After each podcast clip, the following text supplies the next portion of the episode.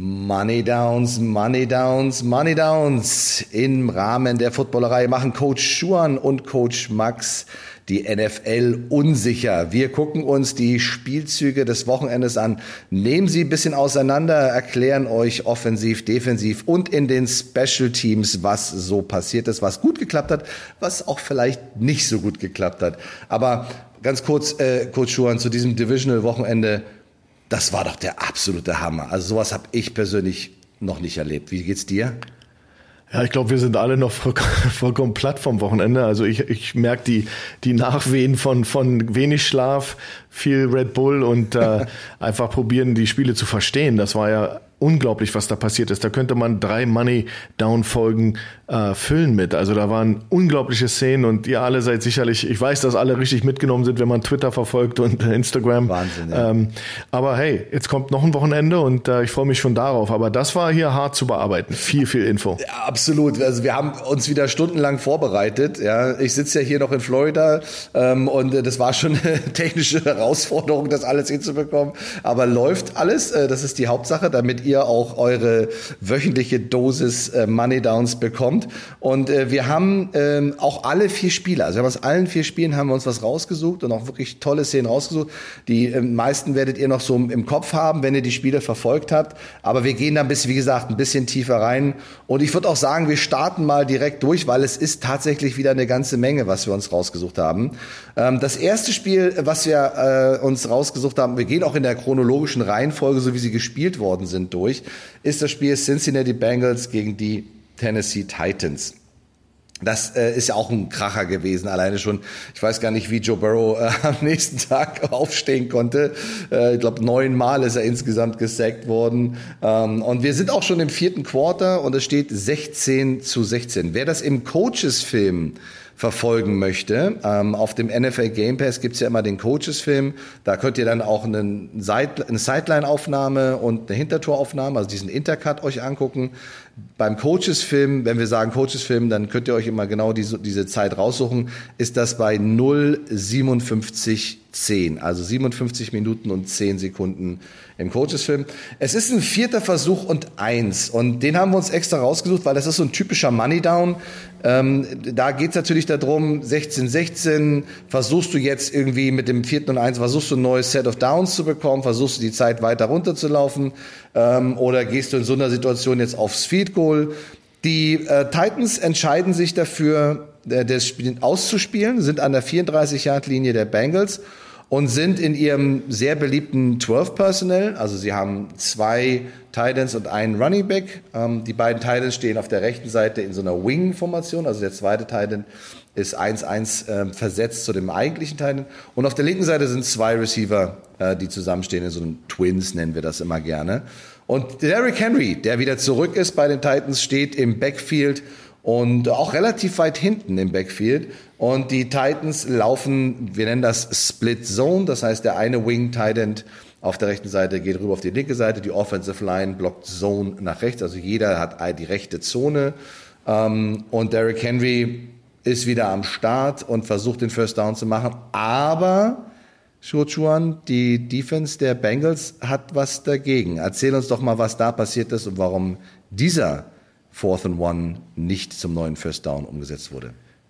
Ja, besonders grundsätzlich in diesem Spiel, die Bengals Defense war auch für mich so ein bisschen der Matchwinner. Neben Joe Burrow, der natürlich trotz diesem Dauerbeschuss der Titans, die ja nicht, nicht enttäuscht haben in der Defense, die immer neun Sacks gemacht haben. Aber ich glaube, der Difference Maker in dem Spiel war die Defense, die nämlich auch King Henry unter Kontrolle hielt und ähm, da, da diese sozusagen dieses Comeback äh, zum Beispiel äh, also bitter werden ließ. Also in dem Fall zum Beispiel hier im vierten und eins haben die äh, Bengals also alle Karten darauf gesetzt, King Henry zu stoppen. Also es war fast telegrafiert, dass er den Ball bekommt und das haben sie dann eben auch gemacht. Sie sind in, in einer 5-3 Defense äh, aufgestellt. Also sie haben fünf Defensive Linemen äh, auf dem Feld ähm, und haben drei Linebacker auf dem Feld äh, als, als Combo und das ist natürlich absolut, äh, wir stoppen den Run. Wir, wir glauben nicht, dass du den Ball wirfst im vierten und eins Und ähm, ja, die Titans machen, tun ihnen genau diesen Gefallen. Ähm, wir haben also äh, die, den Guard, die Guards gecovert durch die, äh, durch die Inside-Line-Männer. Du hast eben auch einen sehr auffälligen Spieler, Sam Hubbard, 94. Der sitzt über, über Jeff Swaim, das ist die Nummer 87, das ist der Original Tight an der, an der Line of Scrimmage. Da stellen sie einen D-Liner davor. Und dann hast du dahinter diesen, den Wing, das ist Ryan Izzo der dann diesen, diesen Cross, äh, Cross the Formation Block macht für den Split Zone. Split Zone muss man dazu sagen, ist in meinem Buch ein Slow Developing, also ein sich langsam entwickelnder Spielzug. Wir haben ja auch den Coaching Point für Running Backs, Slow to Fast Through. Slow to heißt, das ist also kein Quick Hitter. Und da können wir noch drüber diskutieren, Max, ob das die richtige Spielzugauswahl war. Aber grundsätzlich ähm, dominiert Sam Hubbard den, den, den Tight End und, ähm, und sie stuffen dieses Play und haben eine Cover 3 dahinter. Also ganz, nur ganz also kurz, slow, slow 2, Slow 2 heißt, der Running Back attackiert langsam die Line of Scrimmage und guckt, wie die Blocks sich entwickeln. Und wenn er eine Lücke sieht, dann rennt er da fast through. Also dann attackiert er und rennt da Vollgas durch. Das ist ganz, ganz wichtig bei dem Play, ähm, weil es eben Vierter und Eins ist und wenn sich halt nichts ergibt. Deswegen, man hat ja auch gesehen, dass äh, Derrick Henry da ein bisschen gezögert hat. Nur noch mal zur Erklärung, äh, slow to fast through. Das ist das eigentliche, der eigentliche Coaching Point bei so einem Zone Play, so wie man das da läuft. Ne? Aber mach mal genau. weiter mit der Defense der beinhaltet eben auch einen Read vom Running Back. Ja. Und das bremst. Und das ist, dadurch wird es kein Quick-Hitter wie ein Dive ja. oder was man eher erwartet oder ein QB-Sneak. Mhm. Aber die Defense spielt eben eine 5-3-Defense. Ich fand es ziemlich risky, weil sie haben einen der Linebacker auf, ähm, auf Apex, also zwischen Offense Tackle, die Distanz dazwischen, zwischen Receiver und Offense Tackle, diese Position nennt man Apex. Und er sitzt und sozusagen ähm, inside von dem Nummer 2 Slot Receiver. Und das ist natürlich auch ein Mismatch. Also wenn du 4 und 1 da jetzt ein Quick Out wirfst oder was auch immer, dann hast du natürlich auch ein super Matchup für, für dich. Aber die Titans haben überhaupt nicht dran gedacht. Und dann gewinnen die Bengals das, das Play on a line of scrimmage. Also sie, sie, da ist Zero Push von der Offensive Line. Äh, Derrick Henry sieht auch sehr, also es, er wirkt sehr verhalten, wenn er diesen Spielzug spielt. Er, er, er kriegt den Ball und stoppt fast nochmal. Und das sind alles, äh, äh, ist ein Rezept für Desaster. Also da, da musst du quick hitten, Kopf runter und den einen Yard dir holen. Und ich glaube, da waren die Titans von der Spielzugauswahl nach meinem Empfinden, ähm, ja, da waren sie nicht optimal äh, eingestellt. Und wie gesagt, nochmal, die Bengals, Hut ab, Knaller Defense. Äh, wir haben alle, also ich persönlich habe den die Run Defense äh, bemängelt vorm Spiel, habe gesagt, das wird der, der, der, das Problem werden für die Bengals. King Harry kommt, äh, Henry kommt und äh, mal walzt sie nieder. Hm, total daneben. Da, die Bengals haben du das siehst, super gemacht. Haben die, ja, ja, nur, nur, nicht wetten, was Schuhen sagt. Aber grundsätzlich war ich sehr beeindruckt von diesem Stop. Und ganz ehrlich, das war auch ein Momentum-Swing im Spiel. Absolut. Bin ich, bin ich voll bei dir. Äh, zumal ja da wirklich, wie gesagt, nur noch siebeneinhalb Minuten zu spielen waren. Ähm, und ich sag mal so, du kannst den natürlich spielen und die Titans haben das natürlich auch gerne immer wieder gespielt. Ähm, aber dann musst du die Line of Scrimmage, wie du gesagt hast, auch echt dominieren. Ja, also es ist ja wirklich gar kein Push da. Die Offensive Line kriegt die Defensive Line gar nicht bewegt. Es ist auch kein Run Blitz oder sowas äh, da. Die Linebacker füllen einfach das, was der im Gegensatz der Running Back halt sieht. Ähm, und das ist einfach äh, besonders auf der rechten Seite, da wo der Lauf hingehen soll, wie du schon angesprochen hast mit Sam Hubbard, der natürlich äh, Jeff Swain komplett überpowered, ja, und im Backfield auftaucht, ähm, da kommt das. Jetzt stellt man, muss man sich die Frage stellen, macht das Sinn, dann so ein Split Zone zu spielen, wo man den einen Teilen auf der Seite auf die Backside rüber schickt? Oder sagt man nicht lieber, okay, ich möchte so viele Blocker wie möglich äh, am Point of Attack haben, ja, um einfach auch ein Nummernspiel entsprechend machen zu können. Und selbst wenn jetzt einer von der Backside kommt und von hinten rum versucht, mich zu tackeln, falle ich ja in den meisten Fällen sowieso nach vorne. Also der wird mich ja nicht wieder zurückziehen. Ja, besonders nicht, wenn ich Derrick Henry bin. Das ist die Frage, und bei so einer Wing-Geschichte hast du natürlich auch immer die Möglichkeit, wenn du diese Wing attackierst und der Teil haut nicht ab, sondern bleibt da, dass theoretisch auch ein Bounce entstehen kann. Ja, dass es dann fast so wie so zum Stretch sogar werden kann. Und das ist irgendwie ähm, gefühlt ähm, meiner Meinung nach, auch wie du schon gesagt hast, nicht die richtige Spielzugauswahl gewesen, oder? Naja, wenn du überlegst, denn Inside Zone lebt ja von den Double Teams. Also die wollen ja doppeln und hoch zu den Linebackern arbeiten, die Offensive Liner. Ja, das ist so die perfekte Welt im Zone Blocking. Jetzt hast du aber eine Fünfer Front. Das heißt, du, die Defense war nicht, nicht, nicht dumm von der Bengals. Die haben natürlich sich gesagt, okay, wir kreieren Single Blocks. Ja, du hast eben natürlich dadurch äh, glaube, zwischen Center und Guard gab es noch ein Double Team. Ansonsten waren das mhm. alles Single Blocks und dann geht's einer gegen einen. Und da, da haben sie ihre Matchups gewonnen. Genau. Und das war der Unterschied. Sie haben ihm diese Double Teams nicht erlaubt, wo natürlich zwei gegen eins schiebst du dann natürlich die Leute nach hinten. Aber du hast ja vorhin bemängelt, dass es kaum, kaum ein, ein Push gab von ja. der Titans Offensive Line. Das ist aber auch, weil fünf D-Liner da sind und weil natürlich das Double Team nicht, nicht funktioniert. Mhm. Ja, und dann sitzen nur noch zwei Linebacker drüber. Du hast genau. also netto sieben Leute für, für, für fünf Gaps. Ja, ja also ja. das ist ein Nummernspiel, was du nicht gewinnen kannst gegen eine 50 Front. Und ähm, sie haben ihm anscheinend auch keiner, kein Checkout, kein, also du kannst ja den Linebacker außen sehen auf dem Slot Receiver ja, und rauschecken, mhm. aber das wirkte so ein bisschen unkoordiniert und das im, im wichtigsten Money Down. Ja, weil wenn sie das First Down jetzt machen dann und wieder ein neues Set of Downs haben, können sie ja locker wieder zwei Minuten runterspielen. Äh, sollten sie ein neues äh, First Down nochmal machen. Ähm, ne? Also ich denke mal auch, dass man da sehr, sehr intensiv auch schon bei siebeneinhalb Minuten, bei 16, 16 versucht, die Zeit so weit runterzubringen, vielleicht auch dem Gegner die Timeouts schon wegzunehmen. Also man kann das nachvollziehen, dass sie dafür gegangen sind, aber bei einem Spiel, Spiel von 16 zu 16, wo eigentlich auch alles, also es ist knapp, es ist aber auch jetzt nichts Dramatisches passiert, deine Defense hält auch ganz gut, wäre ein Field Goal sicherlich auch nicht verkehrt gewesen. Er hätte natürlich auch noch ein bisschen mehr Druck aufgebaut, weil wenn du jetzt siehst, die Bengals stoppen und du hast es vorhin angesprochen, das war der Switch. Das macht ja was mit einem Team. Wenn deine Defense so einen vierten und eins stoppt, beim 16 und 16, jeder an der Sideline sagt, alles klar, jetzt geht's los. Also das ist, das, das geht durch die Coaches, durch die Spieler, durch alle durch, äh, wenn die Defense so ein Hammer-Play macht. Und ähm, das ist schon sehr, sehr beeindruckend. Guckt euch das nochmal an, ähm, wie das gespielt worden ist ähm, und äh, was ihr als Offense Coordinator der Titans anders gemacht hättet. ne? Also es war schon äh, sehr interessant ähm, und vor allen Dingen, du hattest es vorhin gesagt, also ähm, irgendwie Derrick Henry war zurück, aber im Prinzip äh, braucht man eigentlich nach so einer langen Verletzungspause immer so ein Spiel, um wieder so ein bisschen reinzukommen und wieder voll auf den 100 Prozent zu sein. Wenn das aber das Divisional Playoff Game ist, ähm, dann ist das natürlich schwierig. Ja? Also das äh, kommt auch noch dazu, wobei er jetzt nicht verletzt aussah. Ne? Aber es ist halt so, wenn man lange raus ist, braucht man eigentlich immer so oder mindestens eine Halbzeit, um wieder voll reinzukommen. Aber so richtig explodiert ist er auch nicht in dem Spiel. Ne? Also das muss man auch dazu sagen. Gut, machen wir weiter. Wir haben noch äh, drei Spiele. Das nächste Spiel, was gespielt worden ist, ist das Spiel San Francisco 49ers gegen die Green Bay Packers. Ich hatte das große Glück, mit dem Stefan Grothoff im NFL Game Pass das Spiel kommentieren zu dürfen. Das war echt super. Ähm, obwohl das Spiel natürlich auch echt hart war. Ne? Also es, äh, beim, beim Zugucken ist mir schon kalt geworden. Ja? Also die California Boys auf dem Weg nach Wisconsin äh, zu den Packers. Alles sprach eigentlich dafür, dass die Packers das eigentlich klar machen sollten. Aber irgendwie ist das dann doch alles anders gekommen. Obwohl die äh, 49ers eigentlich ja auch mit und nicht einen einzigen Offensiv-Touchdown dieses Spiel gewonnen haben, was auch schon nicht schlecht ist. Aber da, da gibt, ist auch wieder wahnsinnig viel passiert. Du hast schon gesagt, wir könnten zu jedem Spiel eine Money Downs Folge machen.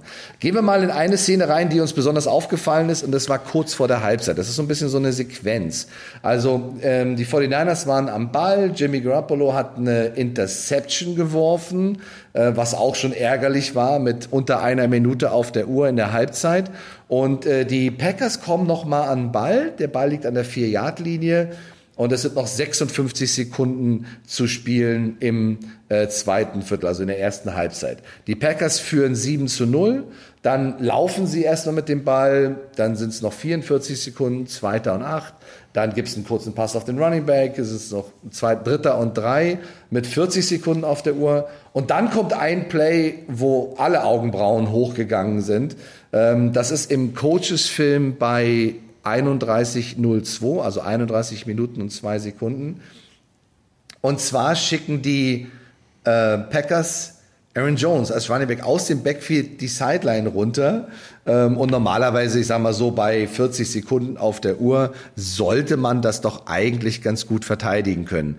Coach Schuhan, was hat die 49ers Defense da gemacht und warum ist das ein, ja, ich denke mal, fast 80 Yard Gain geworden mit diesem Play? Ja, also die Defense war auch, äh, das war keine schlechte gecallte Defense, das war eine 4-2 äh, mit Nickel-Personal, also ein extra Defensive Back auf dem Feld, ein Fünfter und du hast eine Overfront. Ähm, das ist also die Hausnummer der, der 49ers und eine typische Tampa 2. Also Tampa 2 ist eine Cover 2 mit zwei hohen Safeties und einem Middle Run Through, ein Middle Runner. Das ist der Middle Linebacker. In dem Fall war das Fred Warner, der dann die Mitte rannte, die Nummer 54 der 49ers. Das heißt, im Endeffekt ersetzt der Middle Runner so ein bisschen einen, einen weiteren Safety. Das erlaubt den, den, den, den Safeties weit zu spielen. Also das hieß hier, in der NFL heißt das fast bis zu den Nummern aus, äh, ähm, droppen die, die Safeties in Tampa 2. Ähm, und du hast diese Bullet Route und äh, von Aaron Jones, das ist so eine Passroute, wo der Running Back startet und dann die Seitenlinie runterrennt. Ähm, äh, begleitet wurde das alles von so einer Art Mesh-Konzept, aber so ein, zwei Leute, die sich kreuzen. Also du hast beide, beide Receiver, die waren in 2x2, die äh, Green Bay Packers, zwei Receiver auf jeder Seite und äh, die Receiver wo, zur Seite von Aaron Jones rannten beide Inside Routes, wobei beide bis auf, also einer von beiden rennt bis quer rüber zur anderen Seite, der andere rannte so eine Spot Route über so eine äh, Hank Route nennt man das eigentlich, Y Hank, mhm. äh, wo der Teil, wo der, wo man sich über ein Center setzt, bei zwölf Yards ungefähr. Und dann hast du von der anderen Seite das identisch gleiche gehabt, also so ein Mesh-Konzept mit so einer Hank Route ähm, ja. überm Center. Das heißt, alles ging weg von der Seite. Und du hast äh, in Tampa 2 zwei harte Corners, das heißt, die Cornerbacks spielen nicht soft, sprich tiefe, tiefe Hälfte, sondern die Cornerbacks spielen die vordere Hälfte und sind hart. Das heißt, Aaron Jones rennt natürlich auf seiner Seite am Cornerback vorbei. Aber der Cornerback verlässt sich darauf, dass Jimmy Ward, die Nummer eins der, der 49ers, Weite gewinnt und Tiefe. Das ist eben in Tampa 2 müssen die Safeties tief und weit, weit spielen, weil sie in der Mitte Hilfe haben vom Middle Linebacker. Ja. Also enden wir mit drei Defendern tief. Jimmy Ward lässt sich aber in irgendeiner Weise von dieser Hank Route, Spot Route ähm, äh, beeinflussen ja. und bleibt, bleibt short. Das kann man schön sehen auf dem Film. Und dann rennt natürlich Aaron Jones komplett frei die Seitenlinie runter und das ist ganz klar Jimmy Wards äh, Verantwortung, ja. sich darum zu kümmern. Und ähm, Aaron Jones fängt den Ball und ich glaube mal, Max, ähm, wenn das ein anderer, anderer Kaliber Running Back ist, obwohl Aaron Jones richtig viel Kohle kriegt von Green Bay, aber wenn das ein anderer Running Back ist, einer der Top 5, ist der weg. Also das, da darf er sich nicht einfangen lassen. Richtig. Das war, ja. der war 30 Yards weg vom nächsten Safety. Mhm. Aber das könnt ihr euch mal selber anschauen, ob ihm da der zweite Gang, der dritte Gang fehlte am Ende noch, der Turbo. Ähm, Nein, ja, der, fängt, der fängt den Ball in der 50-Yard-Line. So. Und dann hat er auch noch 10 Meter zur Sideline. Und auf der, der einzige Verteidiger, der wirklich ansatzweise diesen Pursuit Angle, also diesen Verfolgungswinkel laufen kann, wie wir immer schon sagen, ist der andere Safety, der sehr, sehr tief war, ne, weil Jimmy Ward ist geschlagen gewesen. So, das heißt, alles, was du als Ballträger in der Situation machen musst, ist so weit wie möglich weg von diesem Spieler zu laufen. Also bring dich zur Sideline, fokussier dich auf die Endzone, und guck nicht nach innen, ja, sondern guck geradeaus, äh, renn zur Sideline, mach den Weg für den Verteidiger so lang wie möglich und lauf so schnell wie du kannst. Also äh, äh und und schon, ne, wenn du deinen Speed voll rausholst, bist du in der Endzone. So, aber und bereite, bereite dich darauf vor, vielleicht zu springen und genau, den Ball genau. auszustrecken und die Pylon zu berühren. Absolut. Das ist ja was sie was sie teachen und beibringen. Alles genau. richtig, ne? Also ähm, man sieht auch, dass, dass Jimmy Ward sehr flat-footed, wie wir immer schon sagen. Also er steht. Ne? Ähm, der Safety auf der anderen Seite ist fast schon acht Yards tiefer als er. Man muss aber auch dazu sagen, ähm, dass natürlich äh, Aaron Rodgers einen großen Anteil an dem Erfolg dieses Spielzugs hat, weil er aus der Pocket rausläuft und den Spielzug verlängert. Das heißt, wenn er gezwungen wird, in der Pocket zu bleiben und zu werfen, ist in dem Moment eigentlich alles gut. Aber in dem Moment, wo er rausläuft aus der Pocket, zieht halt Aaron Jones die Sideline vorbei und äh, da ist Jimmy Ward out of position und kann dann auch nichts mehr daran, daran ändern. Also sie können froh sein, dass es kein Touchdown geworden ist, muss man ganz ehrlich sagen.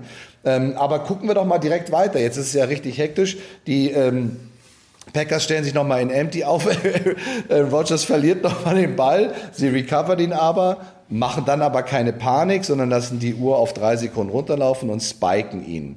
So, und dann sagen sie sich, alles klar, es steht jetzt 7-0, wir machen jetzt das Field Goal und gehen in die Kabine. Was ja eigentlich auch mehr oder weniger, muss man ganz klar sagen, ein Chipshot ist, also ein relativ leichter Kick, ähm, den man machen kann. Aber äh, Schuan, da hat auch, äh, und wir reden jetzt auch gerade bei dem Spiel ein bisschen natürlich auch über Special Teams, was uns sehr wichtig ist. Ähm, da hatte einer was dagegen, der sich, glaube ich, gerade ein bisschen geärgert hat, dass dieses Big Play überhaupt zustande gekommen ist, oder? Absolut, das findet ihr übrigens auf dem Coaches Film bei 32 Minuten 16. Und da haben wir jetzt so diesen Standard Field Goal Aufstellung und wie ihr schon mitbekommen habt, wenn ihr Money Downs verfolgt, ähm, darf man in der NFL nur sechs Russian, sechs, sechs äh, Rusher über eine Seite schicken.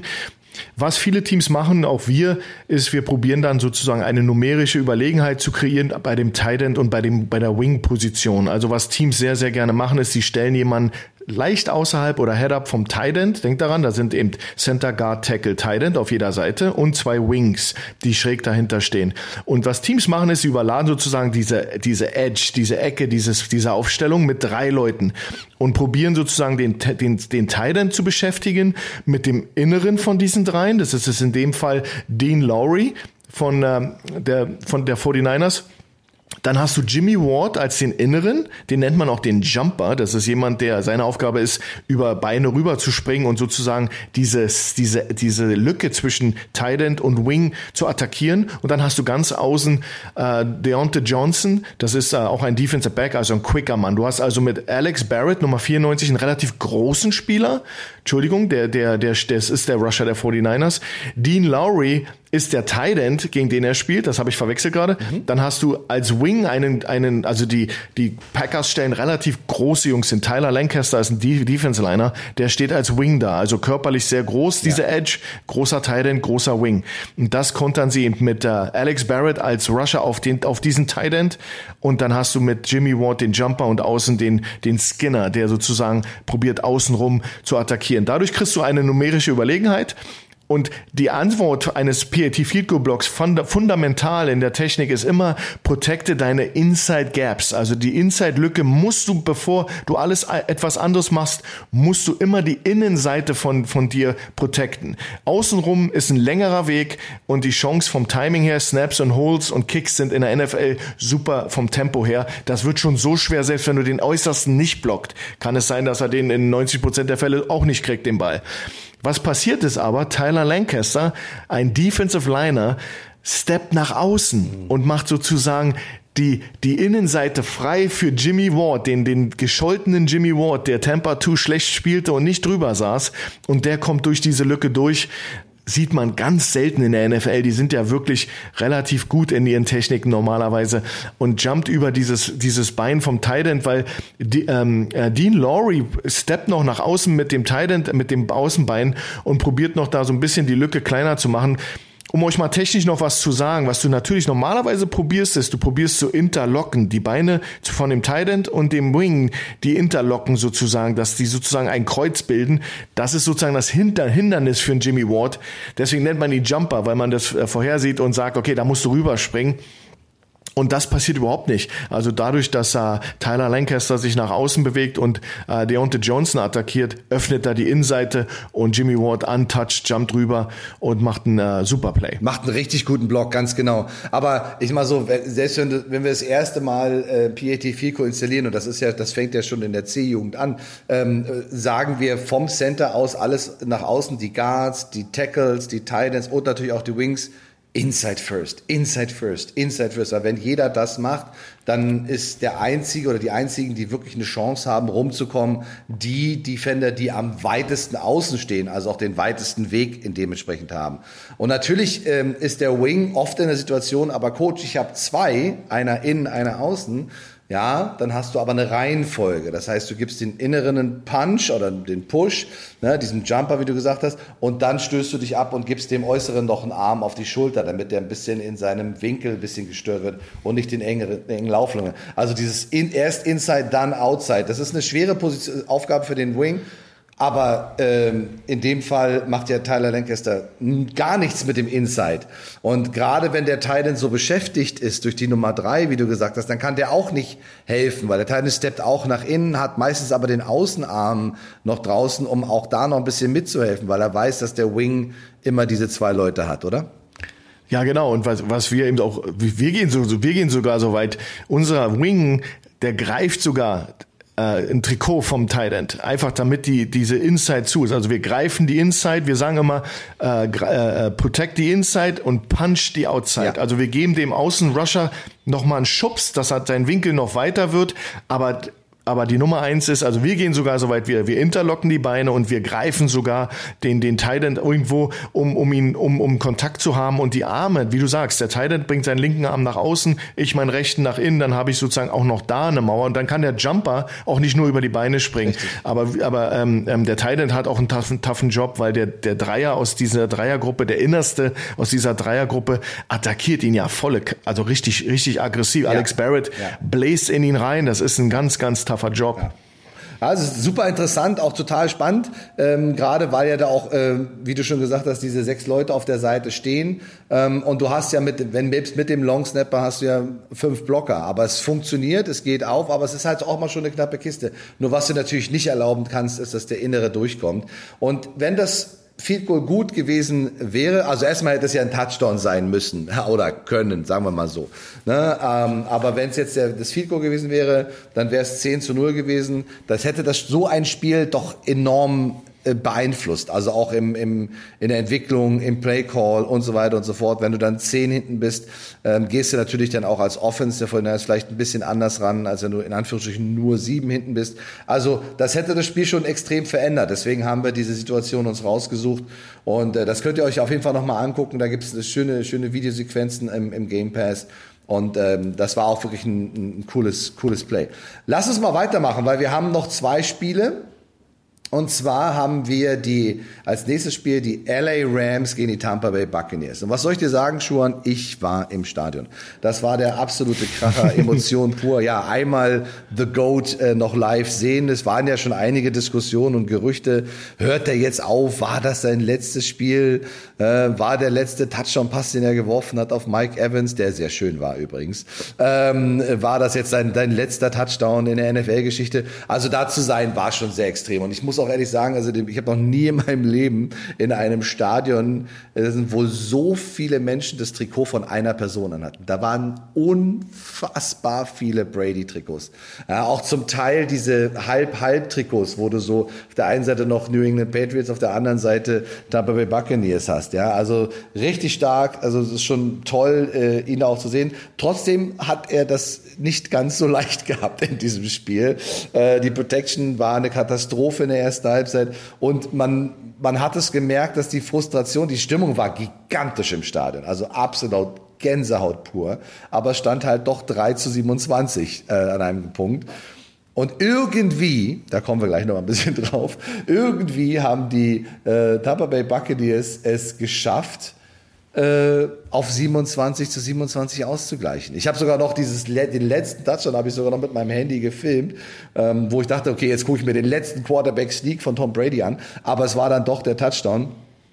Problem an der ganzen Sache war, dass da noch 40 Sekunden auf der Uhr waren, ein bisschen mehr sogar. Mhm. Und ähm, dann haben die Rams äh, einen Spieler, der ziemlich gut ist. Ja, Cooper Cup, der hat auch also die ganze Saison mega abgeliefert, hat auch richtig, hat richtig Spaß gemacht, ihm zuzugucken mit Matthew Stafford. Der haben, die haben sich, da haben sich zwei gefunden. Also die connecten so unfassbar gut zusammen. Also viertes Quarter, ähm, 29 ähm, Sekunden auf der Uhr, zweiter und elf, 44 Yard Line der Rams. Im Coaches-Film ist es bei einer Stunde, 16 Minuten und 11 Sekunden was macht Cooper Cup denn da bitte? Und viel wichtiger die Frage, nicht nur Winfield und Kose, was macht die Defense in dem Moment? Ähm, also ich war, mir ist die Kinnlade runtergefallen, weil ich hab mich so auf die Overtime vorbereitet schon. Was war denn da los? Ah, die Rams kamen raus mit einer 3-1-Formation, drei Receiver auf einer Seite. Der innerste ist Cooper Cup, die Nummer 10 und du hast außen auf der anderen Seite noch einen Receiver, Running Back im Backfield. Und ähm, ja, die Rams spielen so eine Art Square-In-Whip mit den beiden Äußeren.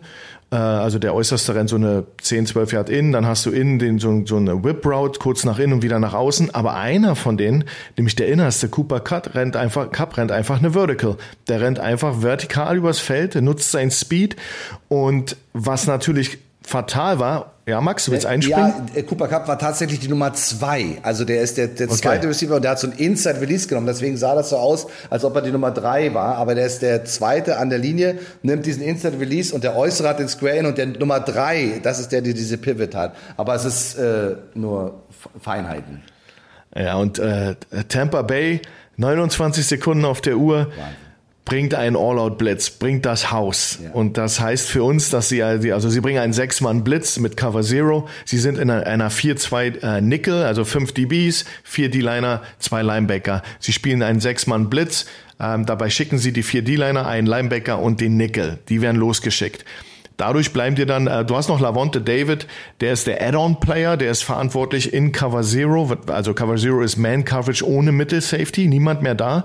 Und David hat sozusagen den Running Back. Eins gegen eins ist der Add-on-Player. Wenn der Running Back blockt, würde David sich noch involvieren in den Blitz. Und ansonsten hast du across the board hast du vier Defensive Backs, die sich um diese äh, vier weit vier äh, möglichen Passempfänger kümmern müssen. Und das ist natürlich äh, ein One-on-One. -on -One. Antoine Winfield Jr., die Nummer 31, endet als als Safety von der anderen Seite, kommt kommt da rüber und probiert ja. in irgendeiner Form äh, Cooper Cup zu kontrollieren. Der rennt vertikal, hat einen Head Start und die Protection hält, gute Protection für, für ähm, Stafford in dem Fall und dann schmeißt er den Ball hoch und ähm, ja, Winfield wird gesmoked, keine Mittelhilfe. Ich war ein bisschen geschockt über den Play Call. Ich war, hatte mich also schon, schon sehr gewundert, dass die Defense so aggressiv mit 29 Sekunden auf der Uhr bei, bei 27, 27, dass die da wirklich äh, ein, ein All-Out-Blitz bringende Haus war für mich, äh, da bin ich anders eben als, als Coach. Ähm, sieht man aber leider öfters in der NFL, so, so oft ich, wie ich das jetzt gesehen habe, in den letzten Spielen, auch die Raiders haben das gemacht und ja, andere, ja, dann sind, die sind alle immer geburnt worden. Jeder, in jeder Situation kurz vor Ende sind sie gesmoked worden. Und das war eben auch hier. Und Cooper Cup macht eben den extrem, extrem wichtigen Catch Wahnsinn, kurz oder? vor Ende des Spiels, bringt sie in Field Goal Range und ich fand das eigentlich unnütz, wie, äh, dass die, dass die Bugs da so, so das, so aggressiv das spielen. Aber gut, Absolut. am Ende des Tages haben sie, gehen sie ins Spiel mit einem Gameplan und wenn das der Gameplan war, dann muss man das respektieren. Also es ist ein Gamble, das kann man ganz klar sagen, ähm, aber man muss einfach auch, also man zwingt ja, warum macht man das? Man zwingt einfach den Quarterback schnell den Ball zu werfen. Und äh, wenn du jetzt eine Kombination ähm, gecallt hast, wo Routen drin sind, die halt etwas länger brauchen in der Entwicklung, also tiefe Outrouten oder eben auch so eine Postroute, die, das braucht eine Weile, bis der Receiver da ist. Und wenn der Quarterback aber keine Zeit mehr hat, dann kann er diesen Ball nicht werfen. Aber ähm, was hat äh, Stafford da bitte für einen Ball rausgehauen? Ja, also voll in den Lauf, mega gut platziert auf der Innenseite und normalerweise hast du ja bei diesem Post, wo es nach innen geht, rennst du ja normalerweise in den Safety rein. Der Safety ist nicht da. Und das meinte ich vorhin mit, wie die on the same page sind. Ja, also er weiß ganz genau, wenn ich den Ball da hinwerfe, dann kann Cooper Cup da runterlaufen. Und das ist wahnsinnig schwer. Das ist wahnsinnig schwer, so einen Ball unter Druck mit vollem, vollem Blitz in deinem Gesicht dahin zu werfen und so zu platzieren. Also das ist ganz, ganz äh, oberstes Regal, ganz großes Kino, was die beiden da gemacht haben. Und das hat natürlich dann auch dazu geführt, dass die äh, Rams tatsächlich noch das Goal schießen konnten. Ja, also ich war wie gesagt im Stadion schon bereit für die Overtime, äh, habe mir schon äh, noch ein Pullover angezogen, weil das wurde langsam frisch im Oberrang. Aber mhm. das war schon, äh, das war schon echt eine tolle, tolle Situation. Aber wir haben in dem Spiel ähm, auch noch den Brainfart. Und für uns ist der Brainfart ja normalerweise immer so eine Aktion eines Spielers, äh, der irgendwas gemacht hat, was nicht so wirklich wunderbar funktioniert hat. Ähm, wir wollen das jetzt, glaube ich, diese Woche gar nicht mal so auf eine Person festmachen, aber was man wirklich sagen muss, ist, dass wenn du 27-3 führst gegen den amtierenden Super Bowl Champion, gegen Tom Brady, äh, kann man schon mal ein bisschen nervös werden, gar keine Frage. Aber da haben sich die Rams einfach in einer Sequenz an Spielzügen und Drives so dermaßen selber in den Fuß geschossen, muss man ganz klar sagen. Das ist echt äh, hart gewesen. Also da war ich, äh, waren wir, waren wir total, waren wir total geschockt. Und ähm, wir haben eine Szene, äh, die ganz äh, extrem war. Also das war im vierten Quarter, äh, da waren noch 14:33 zu spielen und ich kann mich auch noch genau an diese Sequenz erinnern im Stadion. Das ist Stadion ist durchgedreht. Also erstmal macht Vaughn Miller ähm, einen Strip Sack und recovert den Fumble gegen Tom Brady. Also Tom Brady komplett genervt und die ähm, Rams kommen ähm, mit dem ersten und zehn und da steht 27 zu 13. Das muss man dazu sagen, ja 27 zu 13 für die Rams. Und da kommen die Rams äh, an den Ball an die an der 25 Yard Linie der Bucks. Also schon längst in Field Reichweite haben einen ersten und zehn Schuhan, was passiert denn bitte dann? Ja, das war eine Anreihung von, also da, da hatte ich das Gefühl, dass die Rams an, angefangen haben zu schwimmen. Das ging schon vorher los. Übrigens, die Szene ist beim Coaches-Film 57, 27. Ähm, ich hatte das Gefühl, da, dieser Situation ging schon zwei Fumbles voraus. Einmal Cooper Cup, sehr untypisch, und dann einmal äh, Cam Akers da, davor. Und es fing an, es fing an, das Spiel ihn wegzugleiten.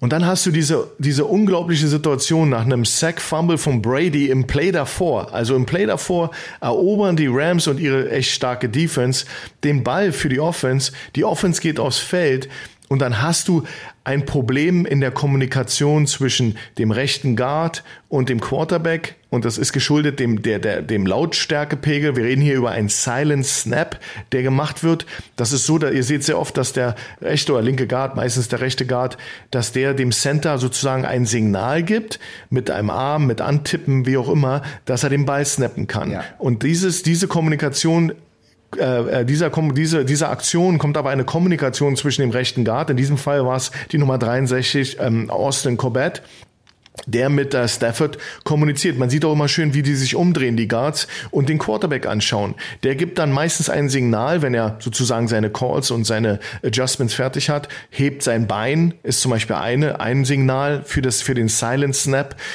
Kann auch was anderes sein. Ich bin mir ganz sicher, dass die, dass die Rams da auch das, äh, irgendwas mit dem Bein machen. Aber man kann sehr schön sehen, besonders im Coaches-Film auf dem Tight Shot, dass Stafford Corbett nicht mal anschaut. Also er ist noch immer am, am Aussondieren sondieren, was passiert. Die Wide Receiver sind immer noch am Laufen, um sich hinzustellen. Und du hast eben, die, die, die Operation war noch gar nicht in dem Punkt. Wir hatten noch 23 Sekunden auf der Play Clock, ja. also kein Grund zur Eile.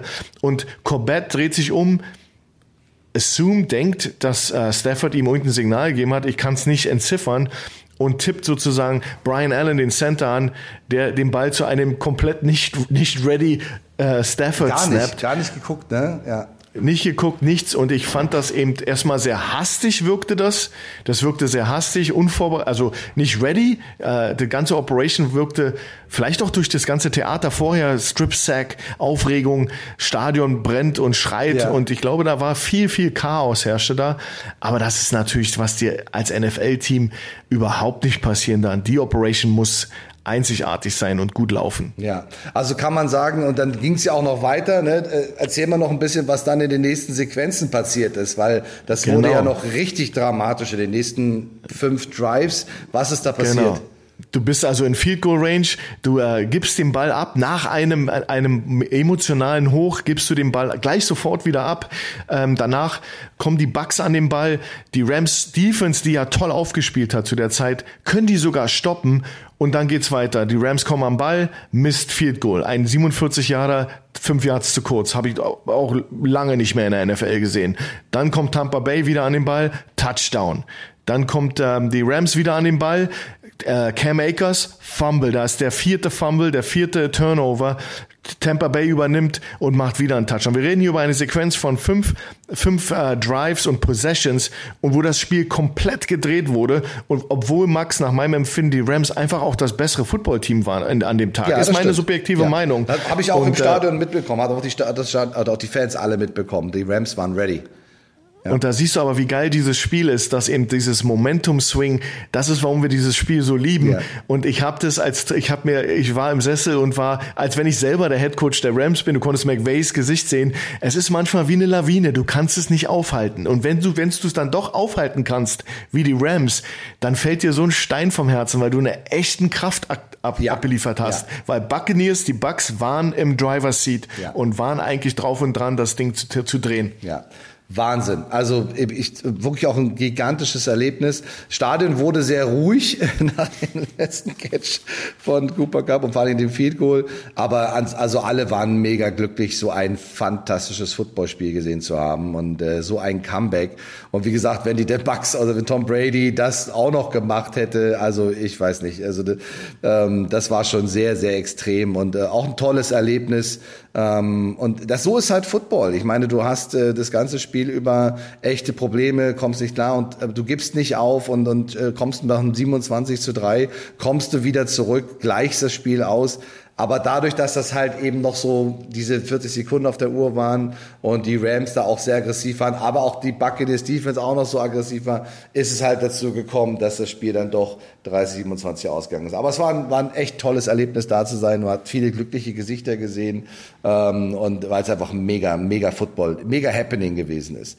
Aber das nützt alles nichts. Auch die ersten drei Spiele, wie krass sie auch gewesen sind, das vierte Spiel, was gespielt worden ist, hat, glaube ich, nochmal alles getoppt. Also wer sich das Spiel äh, noch nicht angeguckt haben sollte, ähm, sollte sich das auch in der kompletten Länge angucken, also komplett im Real Life angucken, äh, weil das einfach so durch die Bank weg einfach ein mega Footballspiel gewesen ist. Das äh, heißt nicht, nicht, liegt nicht daran, dass äh, nicht die Defense nicht bereit war. Das ist einfach auf einem ganz, ganz hohen Niveau mit einer extremen ähm, Motivation und einem extremen Einsatz und Energie auch von zwei Top-Leadern der NFL gespielt worden sind, die wirklich auch, die wir hoffentlich noch viele Jahre gegeneinander sehen werden.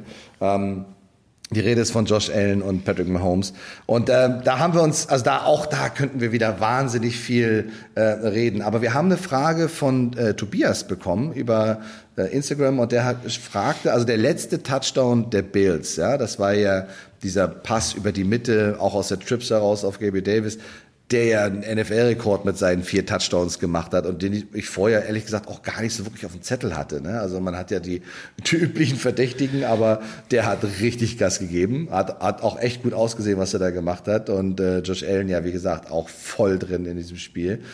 Ähm, der fragte als erstes erstmal, also wenn man eine Two-Point-Conversion spielt, ob da die Zeit läuft. Äh, das können wir verneinen. Also bei diesen Tries, wie man sie nennt, ob es jetzt ein PAT ist oder ob es jetzt eine Two-Point-Conversion ist, läuft die Zeit nicht. Ja, also um die erste Frage erstmal zu beantworten. Ähm, aber die zweite Frage, und dies, dies finde ich ganz interessant, ist, hätten Sie in dem Moment für zwei gehen sollen? Schuhan. Und da stelle ich die Frage, weil wenn du jetzt mit dem Extrapunkt kannst du drei Punkte. Und wir reden ja hier wirklich davon, das ist ja bei 17 Sekunden auf der Uhr. Also wir reden hier viertes Quarter, 17 Sekunden zu spielen. Buccaneers machen, äh, Bills machen den Touchdown gegen die Chiefs. Und äh, es ist, ähm, und sie haben zwei Punkte. Und jetzt hast du die Möglichkeit, entweder mit einem Punkt auf drei zu führen oder mit zwei, einer Two-Point-Conversion auf vier zu gehen. Aber dann ähm, zwingst du den Gegner zu einem Touchdown. Wie hättest du in der Situation entschieden? Boah, das ist eine ganz schwierige Frage. Ähm, ich hätte es wahrscheinlich auch gekickt, aber ähm, natürlich reizt es natürlich, wenn du den Gegner zwingst mit dann 13 Sekunden auf der Uhr noch äh, einen Touchdown scoren zu müssen. Ja, am Ende, am Ende des Tages hast du ja gesehen, dass äh, das genug Zeit ist für eine Kansas City Mannschaft, ähm, noch den Ausgleich zu schießen und die Overtime zu erzwingen. Es ist eine schwierige Frage. Es kommt immer darauf an, ähm, wenn du Brandon Staley bist von den Chargers, der wäre dafür gegangen. Ähm, ähm, das ist immer abhängig von dir, wie du, wie du klickst und funktionierst. Genau. Ähm, ich bin jemand, dass der, der immer auch seiner Defense vertraut und sagt, okay, wir, wir müssen sie dann in 13 Sekunden und die Chance war ja da. Du Klar. musstest ja einfach Klar. nur ähm, die, die äh, aus der Field Goal Range raushalten. Mhm das ist ja auch ein schwieriges Unterfangen unter normalen Umständen ähm, für eine Mannschaft mit 13 Sekunden da reinzukommen. Aber ich glaube, ich hätte es nicht gemacht. Ich, aber natürlich reizt es, wenn du, wenn du weißt, du hast Patrick Mahomes auf der anderen Seite und du und du zwingst ihn jetzt anders spielen zu müssen. Es ist ein Unterschied, ob du mit zwei Timeouts, die sie ja noch hatten, äh, äh dann in 13 Sekunden für ein, ein versuchst in die Field Goal Range zu kommen oder in die Endzone. Das ist ein Riesenunterschied. Und ähm, das ist dann auch eine andere Situation für die Defense, weil dieses, dieses Field Goal Range ist immer relativ in der NFL. Manche kicken 60 Jahre. Ja. Äh, ich glaube, der, der, der, der Kicker der Chiefs hat ja sogar einen Rekord gekickt. Also das ist ja, das ist ja jemand, der auch 60 Jahre schießen kann. Und dann ist das immer so ein Spiel, wie weit lässt du sie kommen? Wenn Endzone Endzone ist, dann ist definiert, wo der Ball hin muss. Dann kannst du da auch in der Defense klarer spielen. Und wir werden gleich sehen, was für ein Problem das kreiert hat für die Defense. Denn die Number One Defense der NFL, da jetzt äh, situationsbedingt gut zu spielen und äh, äh diese Situation zu, zu vermeiden, dass jemand eben nicht in die Endzone geht, sondern einfach nur Yards und, und, und ähm, Raumgewinn fressen will. Das haben die Chiefs in, in unnachahmlicher Manier machen können.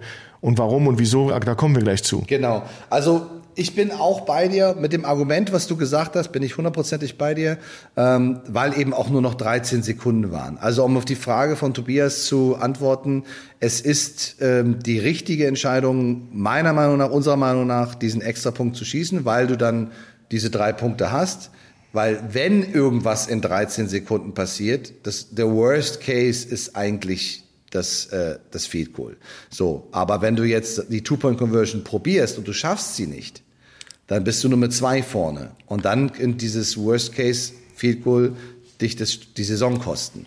Ja, genau. Insofern ist die, ist die Entscheidung da vollkommen richtig, den, den Extrapunkt zu schießen. Natürlich klingt es immer leichter. Ja, wenn wir dann vier vorne sind und 13 Sekunden haben sie gar keine Chance mehr. Ja, aber du musst auch immer von der Kehrseite ausgehen. Was passiert denn, wenn du es nicht schaffst? Und die Wahrscheinlichkeit, eine Two-Point-Conversion auch nicht zu schaffen, ist ja auch nicht gerade gleich null. Also ähm, das ist schon, das ist schon super, super interessant. Aber eine tolle Frage. Vielen Dank, Tobias, äh, dass wir das gemacht haben. Aber wir, wir können, wir hören natürlich mit dem Spiel noch nicht auf, weil das geht ja noch ein bisschen weiter. Ähm, also ich habe auch gedacht, okay, alles klar, das war's. Vielleicht schmeißen sie noch einen langen Ball, kriegen vielleicht irgendwie noch eine Pass-Interference oder was auch immer und kommen dann noch mal in Fico Range. Aber also wir haben schon viel Football geguckt, Juan. In 13 Sekunden äh, übers Feld zu marschieren, ähm, ist schon extrem. Aber, und das ist ein großes Aber, äh, man muss hier auch so ein bisschen die Bills in Kritik bringen. Ähm, du hast direkt nach dem Touchdown und dem Extrapunkt den Kickoff. Und den Kickoff schießt du jetzt so, dass der hinten aus der Endzone rausgeht. Und solange der Returner den Ball nicht berührt, läuft die Zeit auch nicht. Ähm, das heißt, du gibst den Ball an die Chiefs bei 13 Sekunden und es bleiben 13 Sekunden. Ja, also hilf uns mal ein bisschen oder führ uns mal ein bisschen ein, was für Möglichkeiten hätten die Bills im Kickoff-Team gehabt, um aus diesen 13 Sekunden vielleicht 10 oder unter 10 Sekunden zu machen.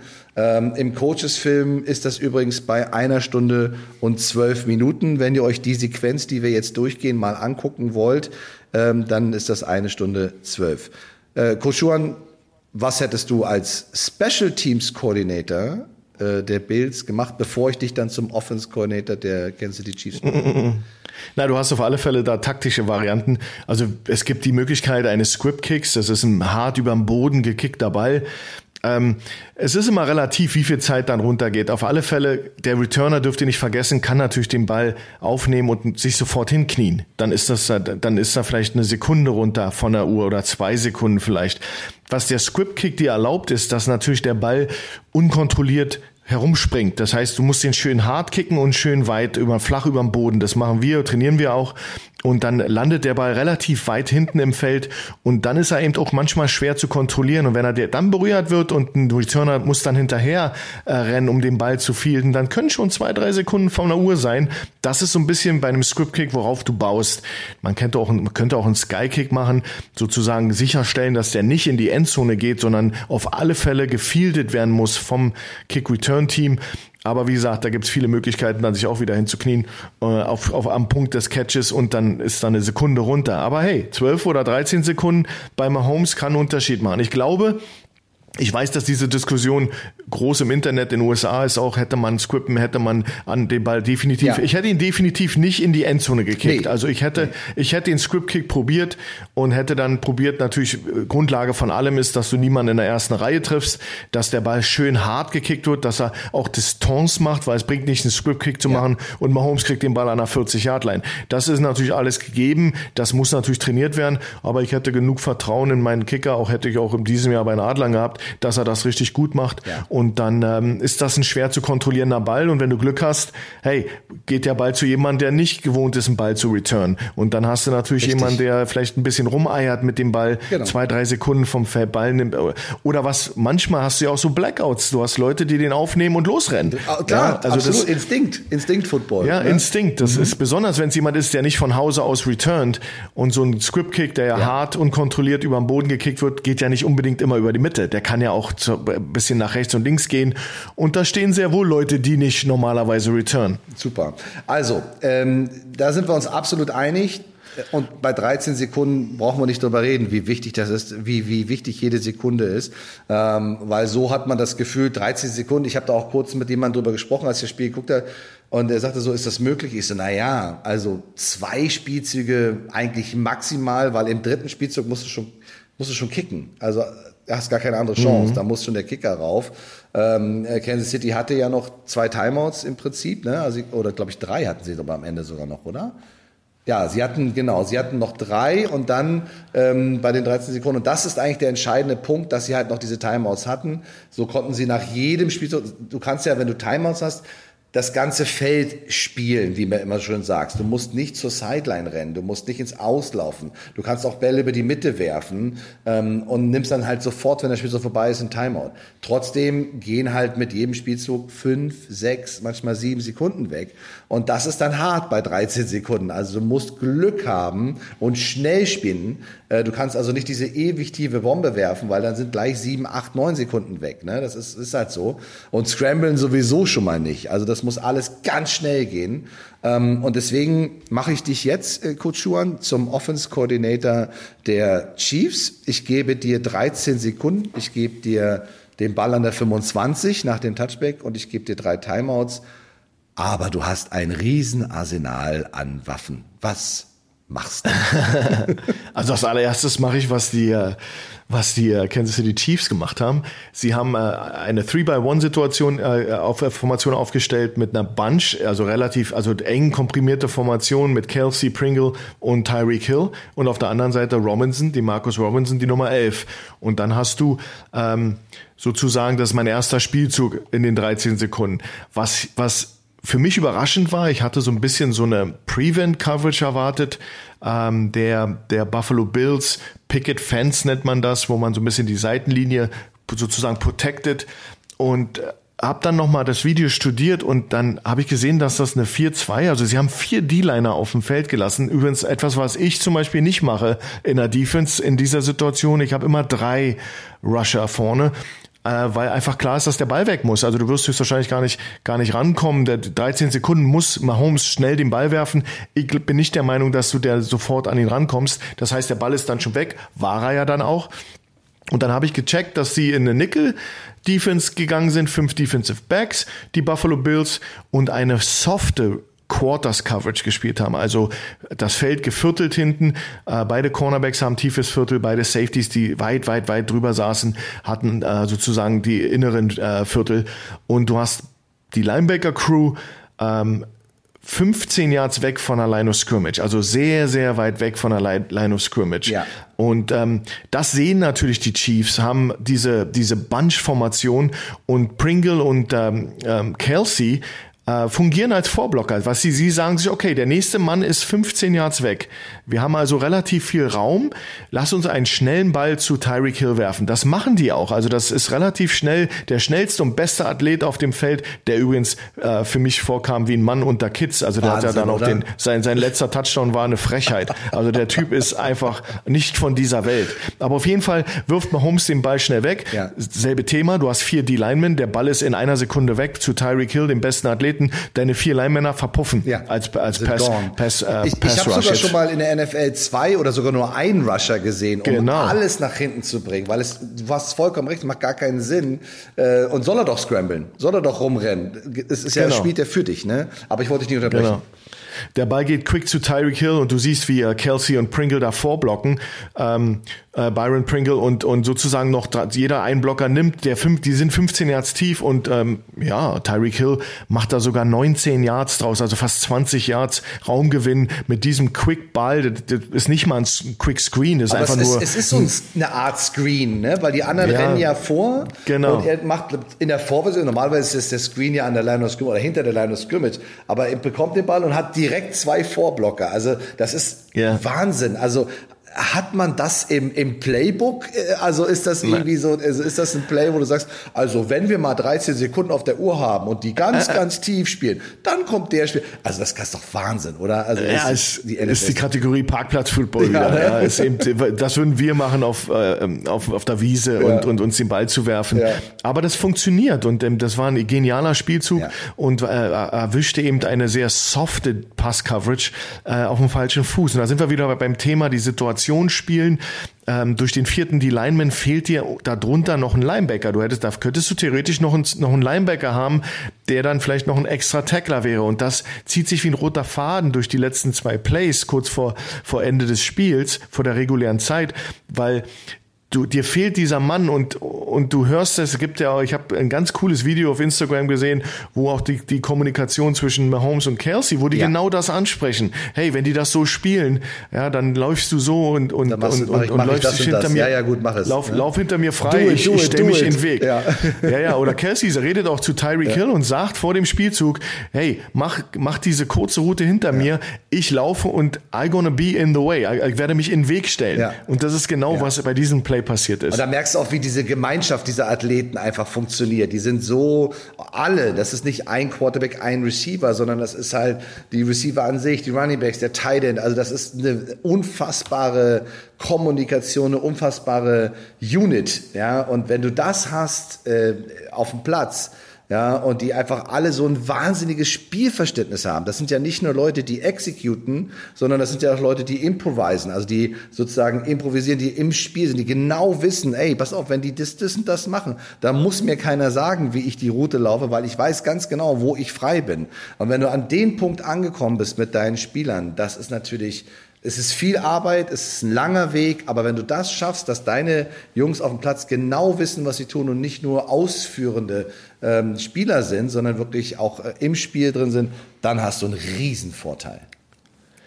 Und was mir aufgefallen ist, und ich garantiere dir, das ist auch den Chiefs aufgefallen, die haben natürlich durch diese vier D-Line-Männer, die, die Buffalo Bills Defense, haben dann noch zwei Linebacker. Und die haben ja eine 3-1-Bunch-Situation gehabt im ersten Play. Und was mir aufgefallen ist, dass beide Linebacker sich zur, zur Dreierseite, der, da wo die drei Receiver sind, hin orientiert haben. Das ist okay, wenn da Kelsey und wäre auch in dem, war ja in dem Fall auch richtig, weil da ging auch der Ball hin. Jetzt kommen wir aber zum nächsten Play acht Sekunden noch zu spielen auf der Uhr. Acht Sekunden auf der Uhr. Das ist beim Coaches Film bei 1,12,25.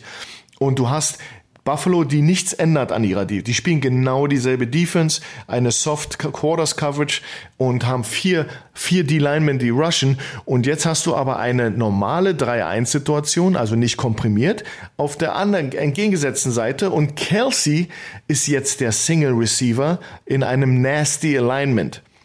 Das heißt, er ist relativ nah an der Offensive Line, fünf Yards weg von der Offensive Ja. Line. Das war in der anderen Formation war das Robinson, mhm. der, äh, der Marcus Robinson, die Nummer 11. Jetzt ist er, ist es aber Kelsey. Und da kommt dieses Video, was wir alle gesehen haben im Internet, wo er sagt, hey, äh, äh, Patrick Mahomes, äh, gib mir den Ball, gib mir den Ball, ich, ich, ich, ich laufe mich frei, wenn sie das so spielen. Also sie reden über eine bestimmte Defense-Aufstellung. Mhm. Und da gehe ich davon aus, dass sie gesehen haben, dass Milano und, ähm, und, der, und die äh, Linebacker ähm, sich einfach zu sehr orientiert haben zur Dreierseite, wo auch ein äh, Tyreek Hill ist. Also man muss dazu sagen, das ist nicht ganz abwegig. Aber wenn du natürlich eine Vier-Mann-Linie spielst, stell dir vor, das ist eine Dreimann-Linie, dann hättest du jetzt noch einen Linebacker, den du bei Kelsey hinstellen ja. kannst, um die Seam, diese, diese äh, Route zu stoppen, genau. die er dann im Endeffekt jetzt fängt. Und dann äh, fand ich toll, also du hast wieder gesagt, beide Cornerbacks mit extremer Outside Leverage. Warum? Richtig. Weil sie natürlich den Tackle machen wollen und verhindern wollen, dass der Receiver nach dem Catch out of bounds geht, was relativ ist. Sie haben noch Timeout Timeouts, wie du hast es super erwähnt, das spielte, spielt eigentlich gar nicht so eine Rolle.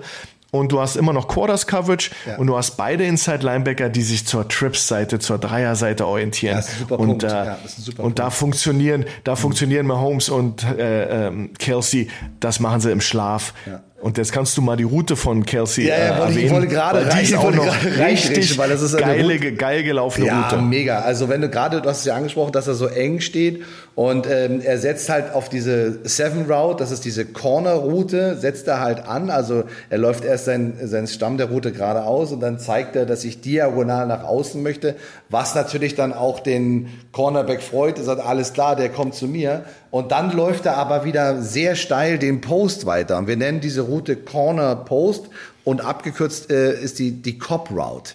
Ja, und äh, diese Cop Route ist, ist, ist, dauert lange. Ähm, vor allen Dingen darf man dann die ersten Schritte nicht, darf man nicht zu viele Schritte im, im Stamm machen. Also macht man vielleicht nur vier, zeigt diese Cornerroute, kommt direkt und dann muss der Ball aber auch direkt da rein. Und äh, Patrick Mahomes platziert den Ball perfekt. Also das, äh, da ist, wie gesagt, offensiv blüht einem das Herz auf, defensiv rutscht einem das Herz in die Hose. Ähm, das war wirklich eine unfassbare äh, Sequenz, die sie da gespielt haben. Und äh, dann haben sie ja auch mit dem Play den Ball bis an die 30, glaube ich, sogar gebracht und konnten dann äh, das entsprechende Field Goal mit zwei Sekunden auf der Uhr konnten sie das entsprechende Field Goal dann schießen.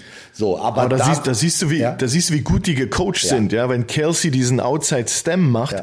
erstmal gewinnt er auch Raum zu Milano, Matt Milano, der Middle Linebacker, der ja doch in der Mitte sitzt und dadurch gewinnt er ein, zwei Yards, äh, um dieses Seam frei zu machen, diese diese diese diese diese Cop Cop Route, die ja. ist natürlich down the seam und da das ist ein super, weil dadurch gewinnt er eben einen besseren Winkel für Mahomes, den Ball zu werfen. Ja.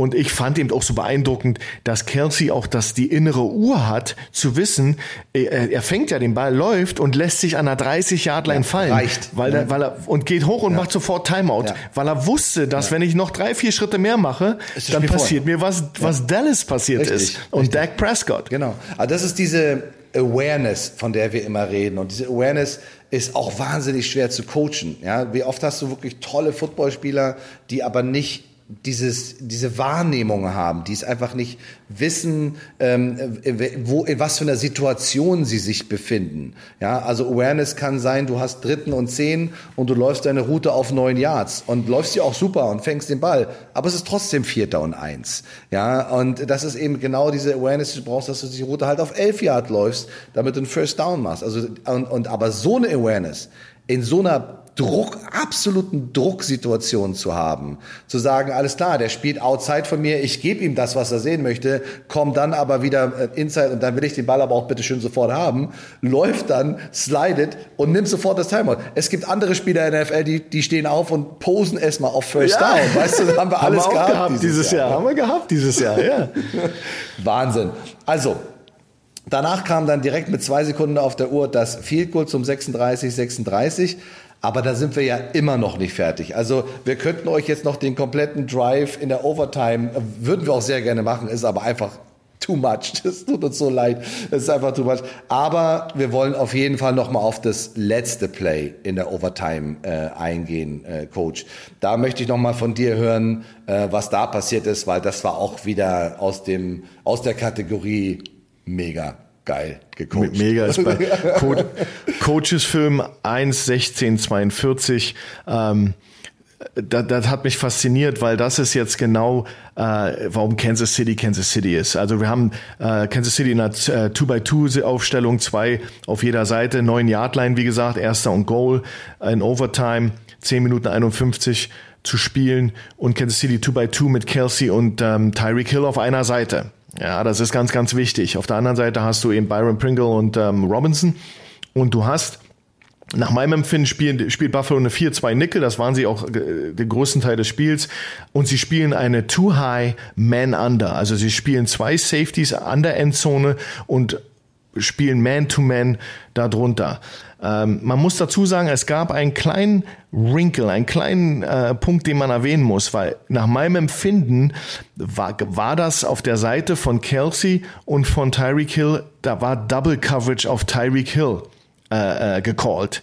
Ja, das, das ist, bin ich, schaut euch das an. Nach meinem Empfinden war da Double Coverage im ersten Look mit, mit äh, Kelsey als Nummer 1 Receiver und Tyreek Hill als Inside Receiver hast du Matt Milano, den Linebacker und den Safety. Matt Milano, die spielen so eine Art, wollten eine Art Bracket Coverage spielen. Ja. Milano Inside und der Safety Outside. Und dann wären beide mit dem, mit dem äh, Tyreek Hill mitgerannt und der Cornerback außen wäre dann sozusagen eins gegen eins mit äh, Travis Kelsey ge ja. gelaufen.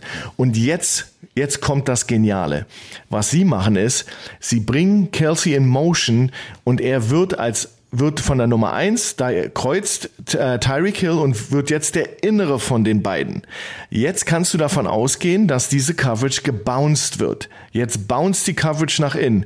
Und rate mal, was sie am Leben erhalten wollen. Die Doppel-Coverage genau. auf Tyreek Hill. Das heißt, der Cornerback, der schnelle Mann, ist jetzt von außen auf Tyreek Hill und der Safety läuft, move nach innen und hat immer noch Tyreek Hill in Double Coverage. Rate mal, wer jetzt aber Man-to-Man -Man mit Travis Kelsey ist. Matt Milano, ein Linebacker.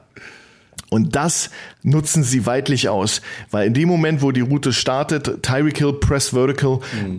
zieht Cornerback und Safety mit, Tyreek, äh, Travis Kelsey rennt eine Quick Out und Up Route, also er rennt erst so ein fünf Yards nach vorne, ja. dann nach, nach rechts in die flache Zone, mhm. Milano rennt hinterher, so gut er kann bricht als Linebacker, fast dabei. bricht sich die Beine dabei und Kelsey turnt die Route ab nach vorne in die Endzone und fängt den Ball zum Touchdown, easy, throw and catch. Und ich fand dieses ja. Wrinkle, diese Motion, ja. die, die Double Coverage, die Coverage-Leute verändert. Mhm. Ein Matt Milano äh, wird jetzt eins gegen eins ja. gegen Kelsey. Mismatch gefunden, geworfen.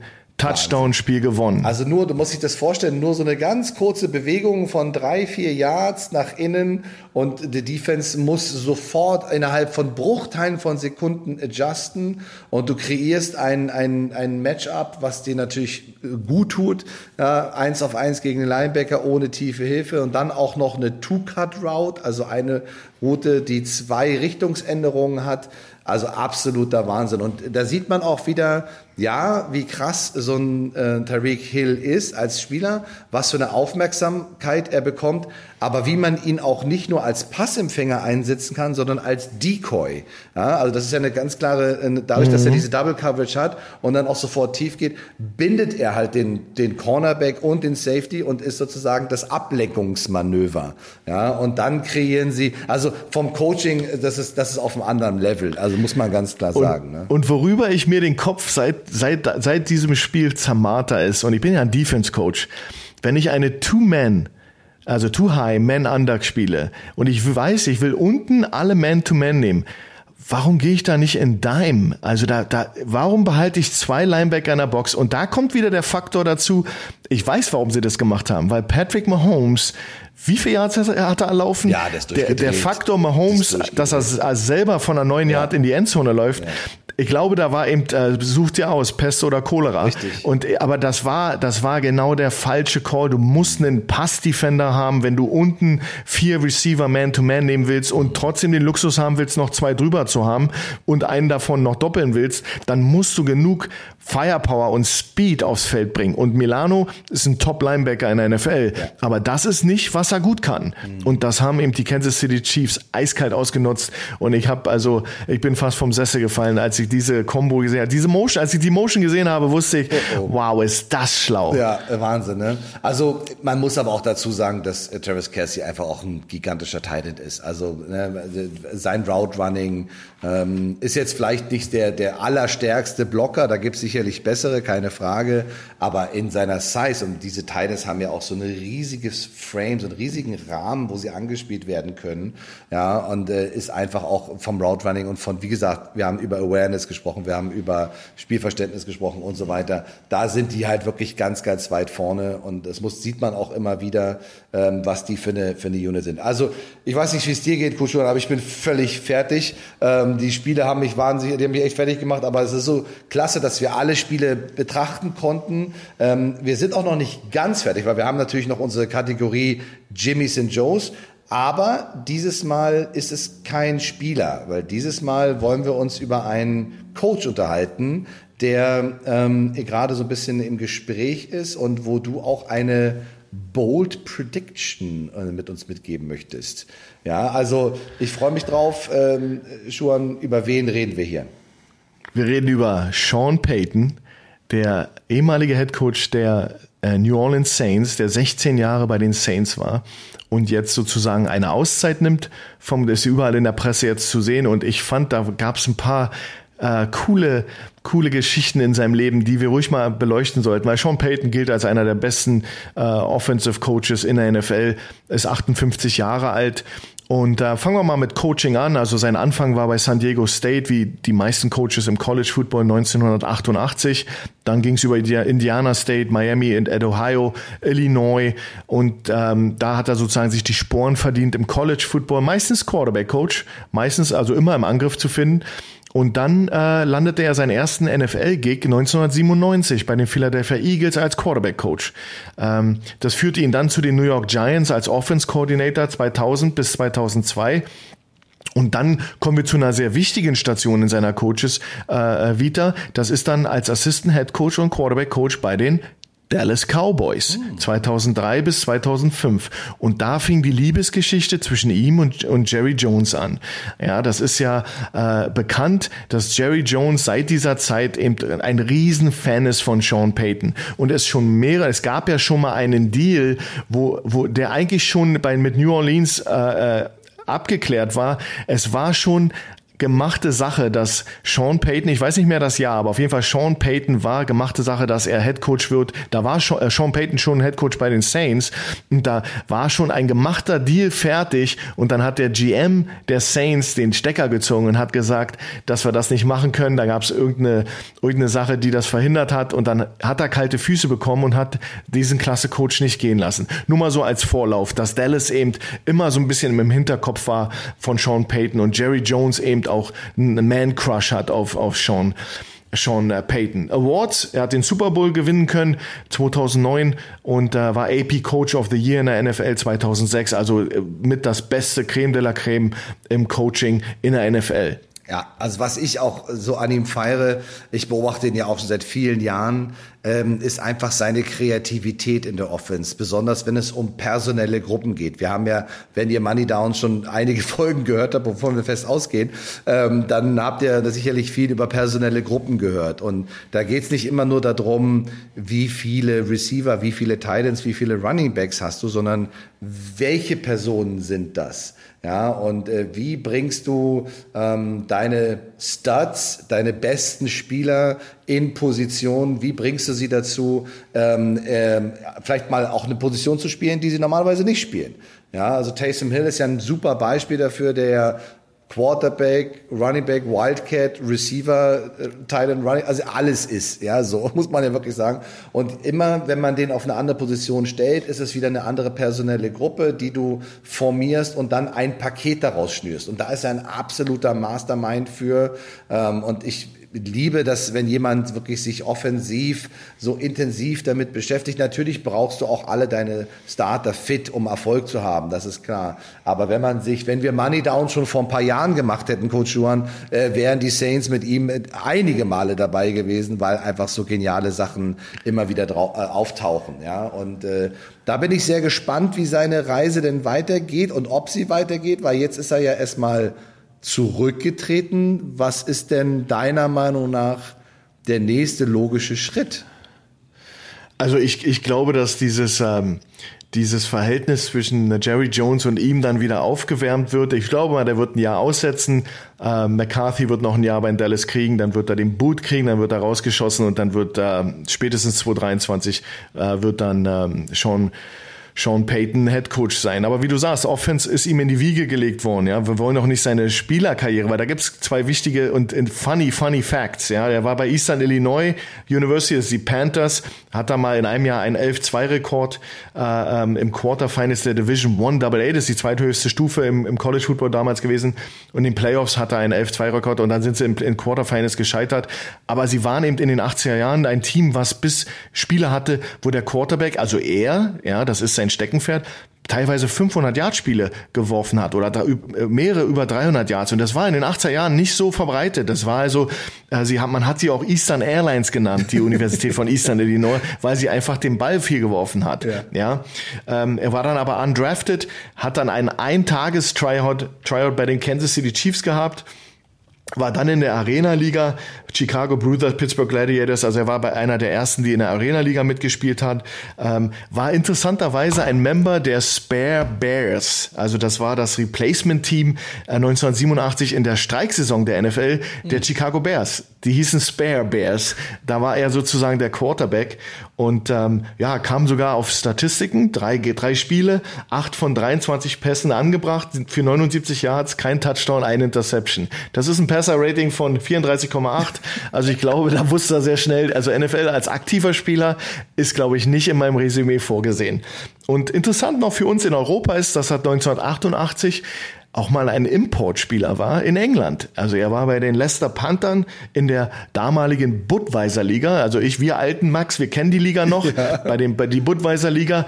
Und er hat die bis ins äh, Viertelfinale gebracht damals und hat gegen den großen schwarzen Schatten, die London, Olymp äh, London Olympians, hat er dann sozusagen verloren. Aber das war sozusagen ein Importspieler Wahnsinn. und ist dann direkt nach dieser Saison, hat er, hat er gesagt, okay, das war's jetzt konzentriere ich mich aufs Coaching und dann ging seine wilde Fahrt los. In, in den 90ern habe ich tatsächlich mal mit den Blue Devils äh, in Leicester gespielt. Ähm, ich glaube, wir haben gegen die Manchester Spartans gespielt. Also eigentlich war es schon so eine äh, äh, britische englische Nationalmannschaft, weil da, da war Halbzeit, da kamen immer noch Leute mit Pads über die Brücke gelaufen, äh, wollten mitspielen. ähm, du willst mir also sagen, dass ich auf dem gleichen Platz gespielt habe wie Sean Payton damit, ja? Absolut, legendär, legendär. Und äh, sein Trikot ist retired in, in Eastern Illinois Ach, und er ist also eine Legende da und war eben ein, ja, ein toller Spieler im College Football, nicht so toller Spieler bei den Profis, aber war wohl dann auch, und ich fand es so toll, dass er auch mal ein Importspieler war. Ja. Und da siehst du mal, wo der Weg hinführen kann, oder? Absolut, absolut. Also nochmal, es ist natürlich oft so, dass so ähm, Offensivgenies natürlich selber auch Quarterback gespielt haben und auch immer so ein bisschen, du fühlst das halt auch, ähm, ihrer Zeit immer so ein bisschen dann auch voraus sind, ja, weil der hat so viele wegweisende Dinge auch in die NFL gebracht, äh, die dann auch viele kopiert haben, ne? muss man auch ganz klar sagen. Also auch dieses ganze Wildcat-Geschichte, ob es jetzt äh,